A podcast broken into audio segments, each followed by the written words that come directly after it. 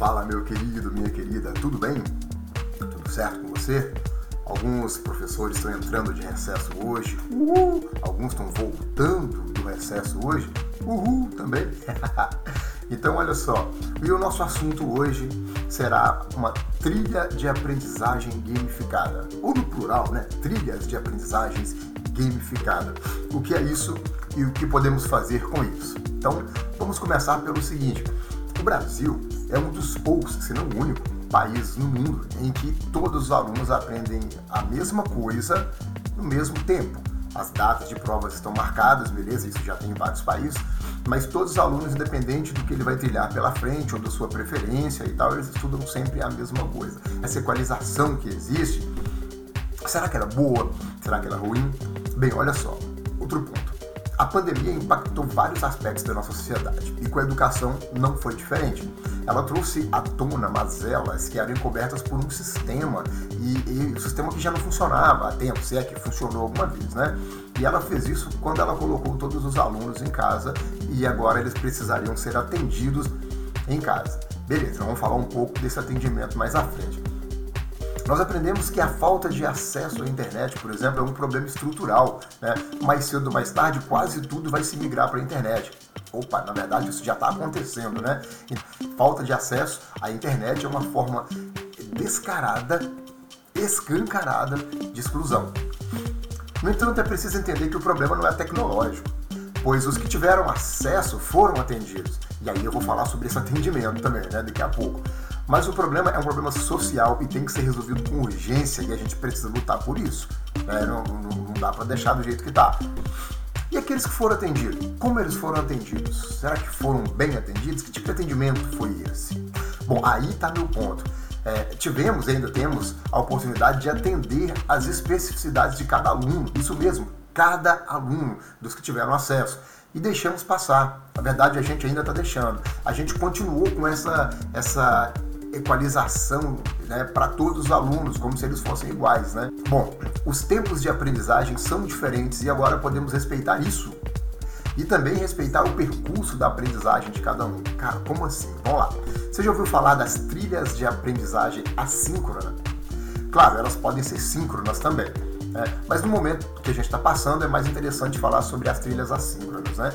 Uma trilha, pessoal, é um caminho, é um percurso várias pessoas fizerem uma trilha, a trilha será única para cada um, porque eles podem atentar para aspectos diferentes dessa trilha.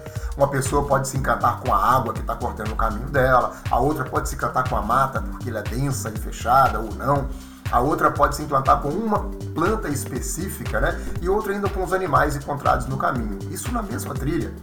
Vai depender do que faz sentido para cada pessoa. E se for um biólogo, será que ele vai fazer a trilha junto com os outros da mesma forma? A trilha vai ter o mesmo significado para ele? O percurso vai ter? A aprendizagem construída ali será o mesmo, a mesma aprendizagem para todos? Bom, da mesma forma, quando nós preparamos uma trilha de aprendizagem para estudantes diferentes percorrerem, eles vão construir sua aprendizagem no seu tempo, dando mais importância àquilo que faz mais sentido para eles tem cara de novo ensino médio, não tem? Mas ainda não é disso que a gente está falando. Alguém poderá gastar dois minutos em um aspecto da trilha e gastar 10 minutos no outro aspecto, porque ali reside a dificuldade dele. Né? Bom, há inúmeros recursos para se construir essas trilhas, e olha só, o trabalho do professor está em fazer uma única vez, e depois ele disponibiliza isso para os alunos, e aí é eles que vão trabalhar. Afinal, se durante uma aula, seja presencial ou online, o professor trabalha mais do que os alunos, há algo de muito errado nisso aí. Presta atenção.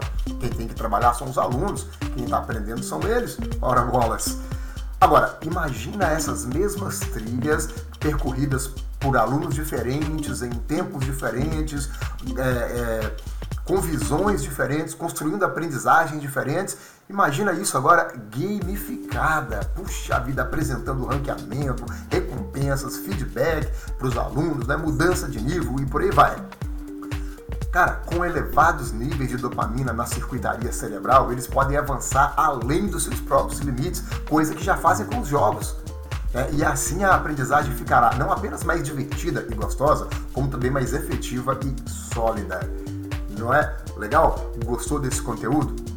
Quer saber mais? Quer sugerir algum tema? Quer aprofundar mais nesse tema?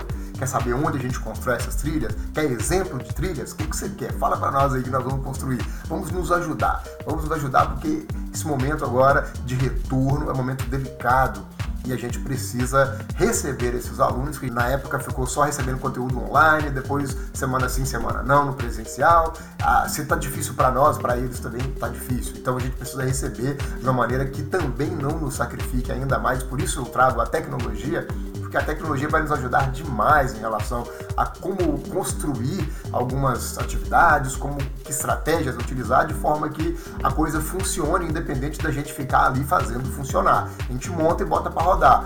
Aí as engrenagens vão rodando, a coisa vai funcionando e a gente vai só supervisionando. É menos trabalho para nós e mais efetividade na aprendizagem dos alunos. E é também menos peso, menos fardo para os alunos.